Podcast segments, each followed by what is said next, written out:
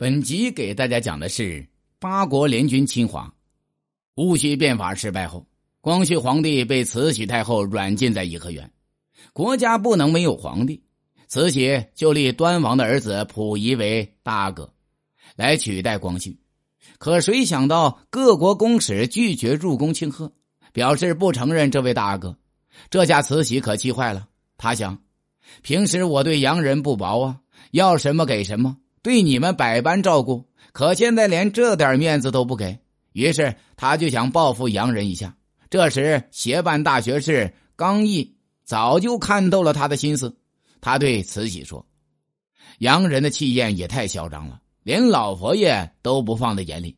我们不如教训他们一下，让他们也知道我大清帝国的厉害。”慈禧听完，面带难色，说道：“你又不是不知道，自从……”一八四零年中英战争以来，洋人坚船利炮，我大清的大刀长矛是无法抵挡的。用什么办法去教训他们呢？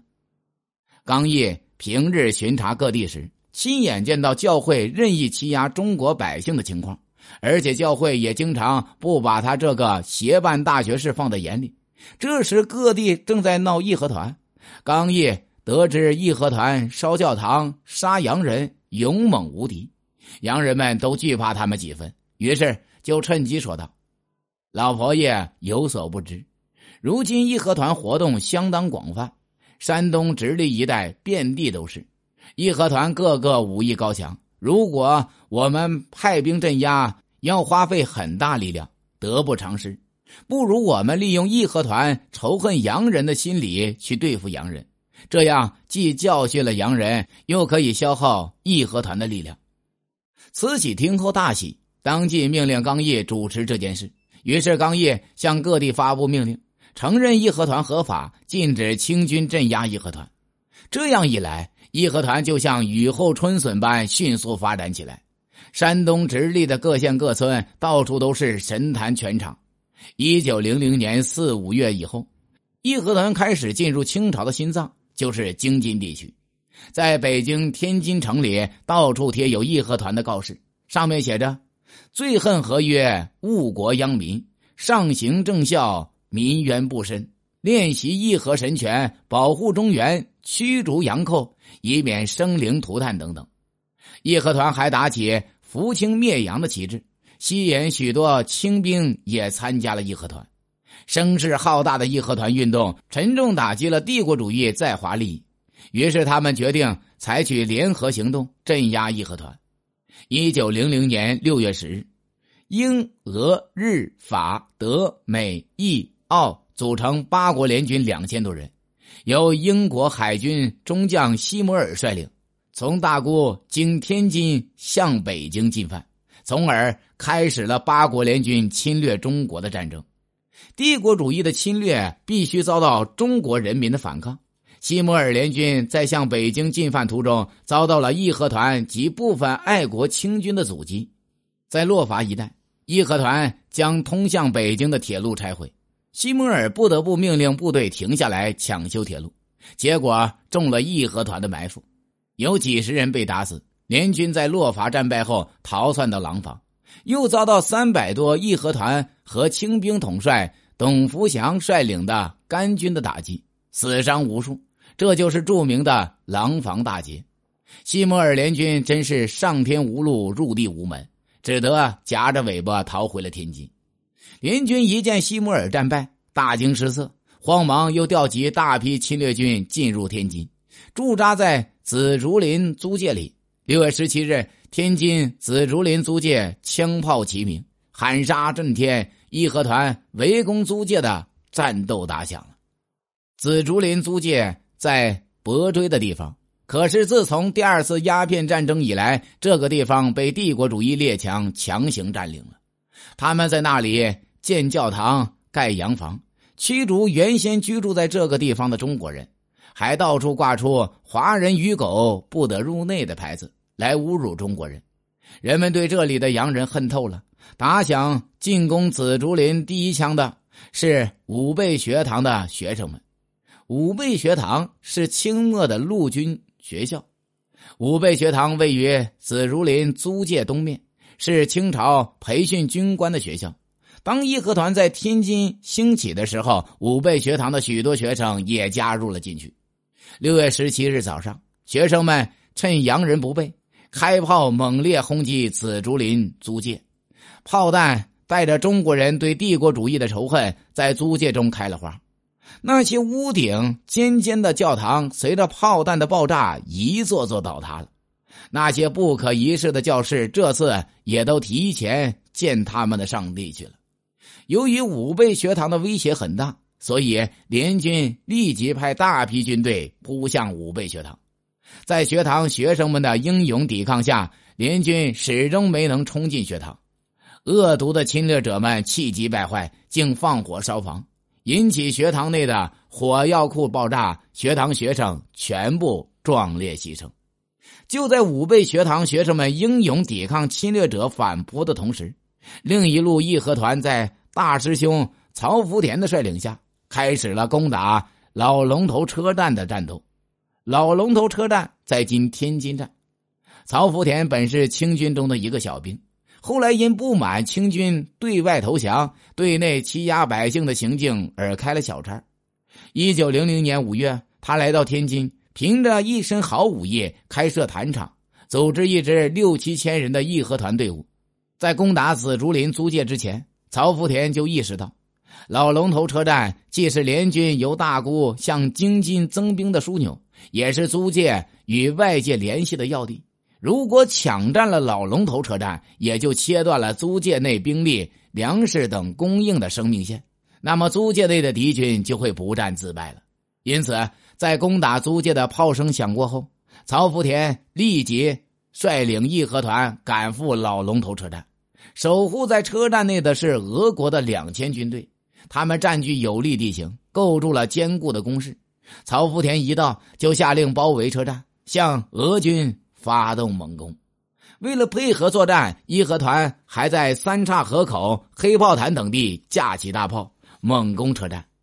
一时间，枪炮声、喊杀声是连成一片，俄军被打的是哭爹喊娘，仓皇逃走。不久，联军增派七八千援军，带着新式的枪炮反扑，义和团寡不敌众，被迫退出车站，但仍对车站采取包围之势，寻机反攻。争夺老龙头车站的战斗还在激烈的进行。由张德成率领的义和团从马家口向紫竹林发起进攻。张德成本是在海河上以撑船为业的船夫。后来，由于帝国主义在天津附近修建铁路，霸占了码头，张德成就没有了生计。他痛恨洋人，为了生活，就在天津郊区独流镇组织义和团。不久，发展到了两万余人，号称义和神拳天下第一团。他这次是与曹福田商量好，联合攻打租界的。由于联军使用的都是先进的洋枪洋炮，并且在租界周围布满了地雷。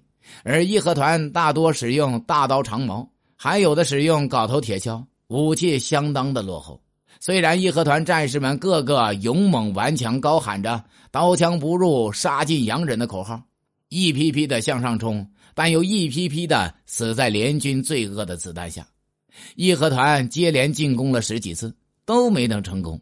眼见着战士们一批批的死去，张德成心急如焚，他猛然脱掉上衣。怒骂道：“狗娘养的，我跟你们拼了！”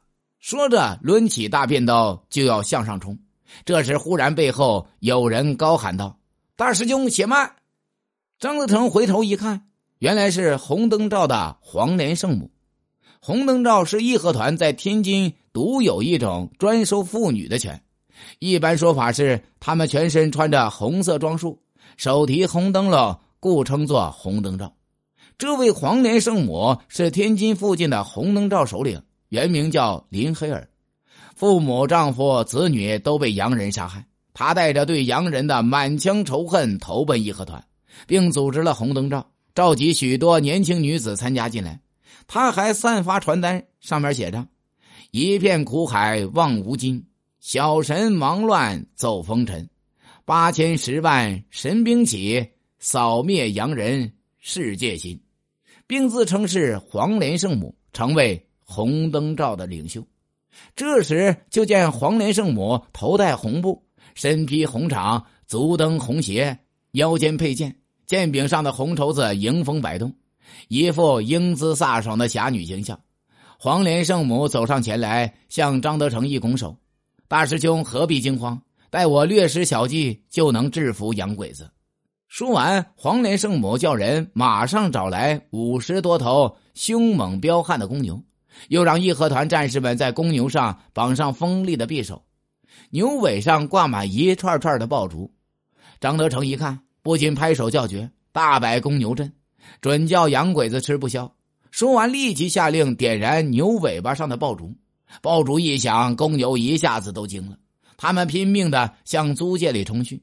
租界周围的地雷被公牛踩踏，大批的联军士兵被牛踩死，或被牛角上的尖刀刺死。租界内的联军弹药库也被牛尾巴上的爆竹点燃，爆炸升天，联军一下子乱了阵脚。义和团趁势冲入租界，占领了许多地方。在天津义和团奋勇杀敌的同时，北京义和团也与侵略者进行了殊死搏斗，狠狠的打击了侵略者的气焰。然而，正当义和团战士在前线浴血奋战的时候，慈禧太后这个反复无常的家伙终于露出了他的卖国嘴脸。在此之前，他允许义和团反对八国联军的活动，只不过是泄私愤而已。七月初，慈禧就密令天津提督宋庆不惜余力屠杀义和团。在宋庆的血腥镇压下，义和团损失惨重，天津全城很快被侵略者占领。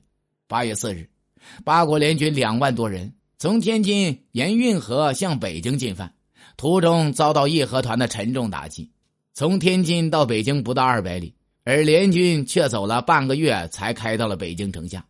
慈禧太后一看大事不好，急忙请李鸿章出城求和，并送去西瓜、冰块给联军结束。但是联军拒绝慈禧的求和要求，向北京发动了猛烈进攻。慈禧和他的亲信们只得弃城逃跑。就在他逃出北京同时，还下令让留守的清军配合联军，将义和团是斩尽杀绝。联军进入北京后，疯狂的烧杀抢掠。日军从户部抢走三百万两银子后，还放火烧毁户部，以毁灭罪证。法军将无辜群众赶入一个胡同内，用机枪扫射，当场打死几千人。几天时间，繁华富庶的北京城被洗劫一空。帝国主义在屠杀中国人民、抢夺中国财物的同时，还强迫清政府签订了《辛丑条约》。条约里面有清政府向帝国主义赔款四亿五千万两白银，在北京设立使馆区，拆毁大沽炮台，外国军队进驻北京等许多丧权辱国的条件。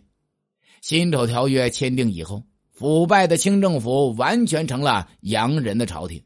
照此下去，有几千年灿烂文化的中国就要亡国了。在这种情况下。出现了孙中山等一大批有志之士，他们反对腐朽的清王朝，寻求救国救民的真理，掀起了规模巨大的反清革命运动。本集已经讲完，欢迎订阅。